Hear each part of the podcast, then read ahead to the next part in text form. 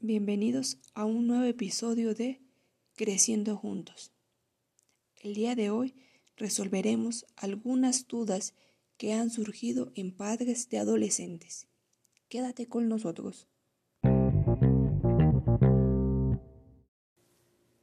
Una de las preguntas es, ¿cómo puedo hacer para que mis hijos se lleven mejor?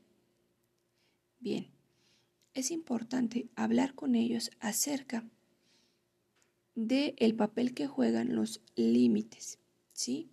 La privacidad y la intimidad de cada uno de ellos. ¿Para qué? Pues para que ellos comprendan el valor que tiene el mantener un diálogo respetuoso, no utilizar un tono agresivo o palabras despectivas que puedan dañar a la otra persona. Y que si en algún momento, por alguna situación, como el estado de ánimo, a lo mejor estaba enojado o estaba triste, llega a hablar de una manera que eh, suene grosera para su hermano, debe de reconocerlo y de disculparse. Debemos hacerles saber y enseñarles con nuestro ejemplo que todos nos podemos equivocar, que podemos cometer errores, pero que todos tenemos el deber de pedir perdón, de reconocer que nos equivocamos o que hicimos mal al decir algo o al hacer algo. Por ejemplo, cuando tomamos algo sin pedirlo o cuando contestamos no de la mejor manera o con un tono este pues fuerte o grosero decir que no fue nuestra intención, ¿sí? O que sí lo fue, pero que estamos pues arrepentidos, que sentimos el haberlos lastimado y así continuar con, con nuestra relación positiva, ¿sí? Y y sobre todo, que es muy importante, compartir afecto, pues somos familiares y debemos pues estar unidos y de escucharnos. Otra de las preguntas va en relación a si como padres deberían hablar acerca de la sexualidad con sus hijos. La respuesta es, claro que sí. Eh, a pesar de, vivir eh, en, este, en estos tiempos tan, tan modernos, hay ocasiones en las que hablar de sexualidad genera cierto miedo o confusión, ¿sí? Y que como padres prefieren no hacerlo. Pero debemos comprender que esto no es correcto, pues la desinformación trae consigo problemas mayores, como embarazos tempranos, em, relaciones este, maritales precoces o incluso infecciones o enfermedades de transmisión sexual. Todo esto es algo que se puede evitar si nuestros hijos están informados. Si como padres no nos sentimos con la confianza para hacerlos o con la información suficiente para decirle a nuestros hijos, lo que podemos hacer es pedir ayuda a un profesional, que en este caso puede ser un doctor o una doctora o incluso sus mismos maestros.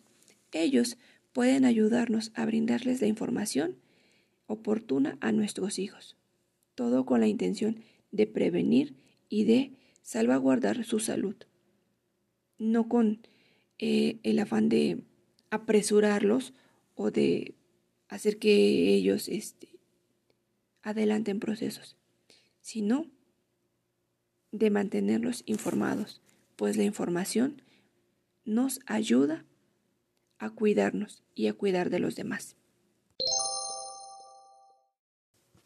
¿Por qué es importante tener confianza y comunicación con nuestros hijos? Bien, la comunicación es una de las bases principales en la convivencia familiar. Siempre debemos comunicar lo que estamos sintiendo, lo que estamos pensando y también escuchar lo que las otras personas quieren decirnos. Al convivir dentro de casa No podemos estar como desconocidos o como personas aisladas.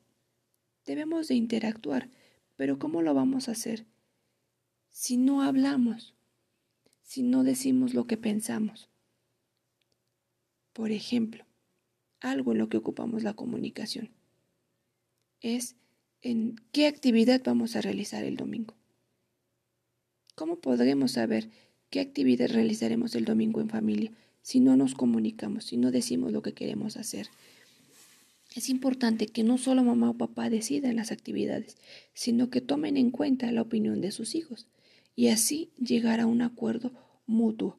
¿Para qué? Pues para que la convivencia sea más amena y todos pasen un momento agradable. Ahora, en cuestión de confianza, ¿por qué es importante la confianza?